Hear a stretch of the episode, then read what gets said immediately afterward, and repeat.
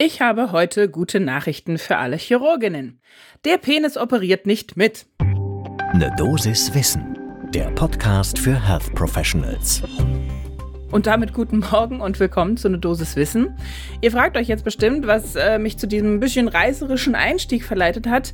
Naja, es wurde aktuell eine Studie im British Medical Journal veröffentlicht, die eben genau diese Fragestellung hatte, nämlich spielt das Geschlecht eine Rolle bei Operationen? Also um genauer zu sein, sind Frauen die schlechteren Chirurginnen? Und damit beschäftigen wir uns gleich und noch viel mehr, was da eigentlich auch noch mit dranhängt. Mein Name ist Laura Weisenburger. Ich bin Ärztin und wissenschaftliche Redakteurin bei der Apothekenumschau und gemeinsam mit meinem Kollegen Dennis Ballwieser sprechen wir hier jeden Werktag ab 6 in der Früh über Themen, die Menschen im Gesundheitswesen spannend finden. Heute ist Donnerstag, der 13. Oktober 2022. Ein Podcast von gesundheithören.de und Apothekenumschau Pro. Und wie ich schon sagte, äh, wir gucken uns das natürlich noch ein bisschen breitflächiger an. Es geht viel um Geschlecht, um Hürden. Das heißt also für diejenigen, die das jetzt vielleicht brauchen, gerne einen Beruhigungstee holen. Ich habe einen Kaffee vor mir stehen, aber ich glaube, wir können alle elan geladen in die nächsten zehn Minuten starten. Ein paar Zahlen zum Beginn, wie immer. In Deutschland, da haben wir jetzt mal deutsche Zahlen genommen, sind derzeit 70 Prozent der Medizinstudierenden weiblich. Davon machen auch ganz, ganz viele den Abschluss. Am Ende sind aber nur 18 Prozent derjenigen, die in den chirurgischen Fächern landen, Frauen. Diese Zahlen haben wir von dem Verein Die Chirurginnen genommen. Deren Website ist auch unten in den Show Notes verlinkt, falls ihr da nochmal genauer nachschauen wollt. Und da stellt sich natürlich die Frage, ja, warum, wieso, weshalb? Warum finden sich so viel weniger Frauen in den chirurgischen Fächern? Und tatsächlich muss man da ganz klar sagen, da gibt es auch ganz handfeste Studienergebnisse zu, wissenschaftliche Belege. Chirurginnen bekommen in ihrer Ausbildung weniger Trainingsmöglichkeiten sie machen einfach weniger chirurgische Eingriffe. Ja, Chirurgin, ich bin selbst Bauchchirurgin. Chirurgin kann ich werden mit entweder 30 oder 50 Kolektomien. Ich kann 25 Schilddrüsenentfernungen machen oder 50. Also da sind schon, das sind jetzt grob geschätzte Zahlen. Ich habe die Landesärztekammerordnung nicht auswendig gelernt für meine Weiterbildung. Das, die Facharztprüfung ist schon ein paar Jährchen her. Aber ihr seht, also da ist natürlich Spielraum. Und ich kann eben eine Menge chirurgischer Eingriffe absolvieren und die Facharztbezeichnung erwerben oder nicht ganz so viele und bekommen sie aber natürlich trotzdem. Das ist der eine Punkt. Der andere Punkt, es ist immer noch so, dass äh, Chirurginnen stärker darunter leiden, Arbeit und Familie irgendwie unter einen Hut zu bringen, dass da starke Konflikte für sie entstehen. Auch das ist wissenschaftlich belegt. Wie gesagt, alle Studien, die wir hier zitieren, findet ihr wie immer in den Show Notes. So, und was hat mich jetzt also genau dazu verleitet, im Einstieg über Penisse, die operieren, zu reden? Eine ganz neue Studie, wie gesagt, im British Medical Journal, gerade erschienen, kommt aus äh, der Graduate School of Medicine an der Kyoto University, also Japan. Und die haben sich angeschaut, wie Chirurginnen im Vergleich zu Chirurgen abgeschnitten haben. Und zwar haben sie dafür Endpunkte definiert, einmal die 90-Tages-Mortalität und postoperative Komplikationen innerhalb der ersten 30 Tage nach der OP.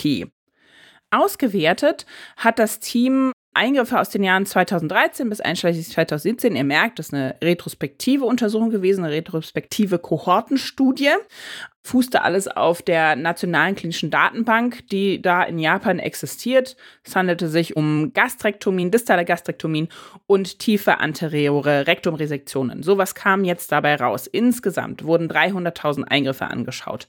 Davon haben sage und schreibe 5% Chirurginnen operiert. Also da merkt man schon, auch hier ist die Diskrepanz enorm. Frauen kommen erst gar nicht in den OP-Saal. So, und was jetzt ganz besonders spannend war, die Frauen hatten relativ häufiger Patienten und Patientinnen mit höherem Risiko. Die hatten mehr unterernährte Patientinnen, sie hatten ältere, sie hatten welche mit Diabetes, welche, die äh, schon eine lange Steroidtherapie hinter sich hatten und einfach auch ein höheres Krankheitsstadium insgesamt. Das heißt also, da war schon mal das Patientenklientel, das war komplizierter. Und sie waren auch im Schnitt weniger erfahren als die Kollegen, die männlichen Kollegen, mit denen sie verglichen wurden. Das heißt, sie hatten also viel schlechtere Grundvoraussetzungen. Und was kam jetzt also Überraschendes bei raus? Ich habe es euch am Anfang schon äh, verraten. Der Penis macht keinen Unterschied beim Operieren. Die Frauen, die weiblichen Chirurginnen schnitten genauso gut ab wie ihre männlichen Kollegen.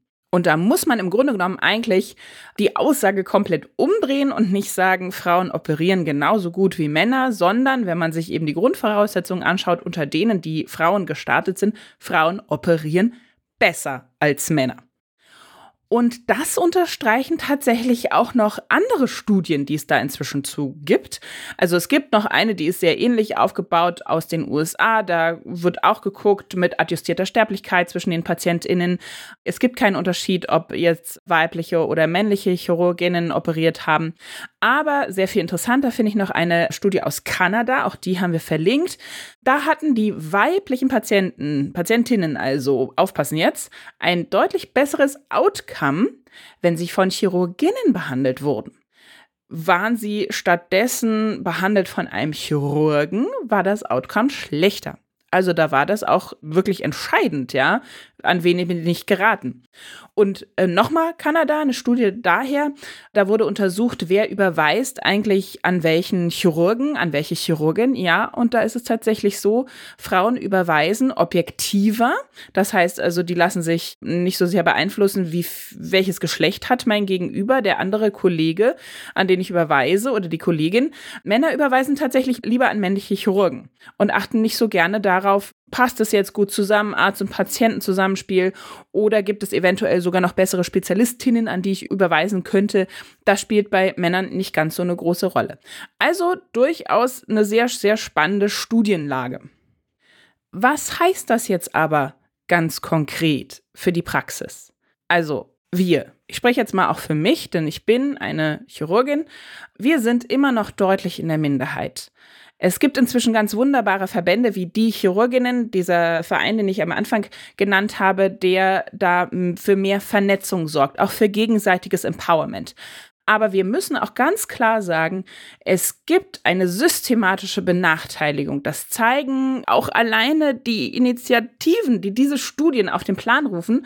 Ich meine, es ist natürlich auf der anderen Seite gut, dass gezeigt wird, die Frauen operieren im Übrigen besser. Aber wenn man sich dann eben anschaut, okay, sie haben noch weniger Erfahrung und sie kriegen die krankeren Patientinnen, das ist natürlich auch nicht schön. Also wir haben eine systematische Benachteiligung. Das muss aufhören. Wir müssen alle gleich fördern, was auch total schwierig ist, weil es ist auch in anderen Studien erwiesen worden, gleiches Geschlecht fördert meistens auch das gleiche Geschlecht. Und wenn wir derzeit noch viele alte weiße Männer, ja, das habe ich jetzt auch gerade gesagt, aber so sehen die meisten Chefs und die meisten Oberärzte aus, in Deutschland haben, dann kann ich natürlich nicht davon ausgehen, dass die super, super viele Frauen fördern, sondern das ist einfach so, dass, wenn man das angeschaut hat in der Vergangenheit, Männer fördern lieber Männer. Das heißt also, wir brauchen mehr Frauen, die da viel Initiative ergreifen, aber wir sind nicht komplett in der Bringschuld, sondern wir brauchen auch Verbündete, die uns vernünftig fördern, sodass diese Ressourcen, die wir haben, das bessere Operieren, die Genauigkeit, da gibt es ganz, ganz viele andere Studien noch. Frauen äh, können besser kalkulieren und wirken ausgleichend äh, in Stationskonstellationen äh, und so weiter. Das gibt ganz, ganz viele Vorteile. Wenn wir das ausnutzen wollen, dann müssen wir Frauen gezielt fördern. Sonst wird das alles nichts. Sonst verschenken wir das. Und das wäre doch echt schade. Das war eine Dosis Wissen für heute. Und wenn ihr keine Folge mehr verpassen wollt, dann abonniert uns doch einfach, denn dann bekommt ihr jedes Mal, wenn eine neue rauskommt, gleich eine kleine Nachricht auf euer Handy. Ein Podcast von gesundheithören.de und Apothekenumschau Pro.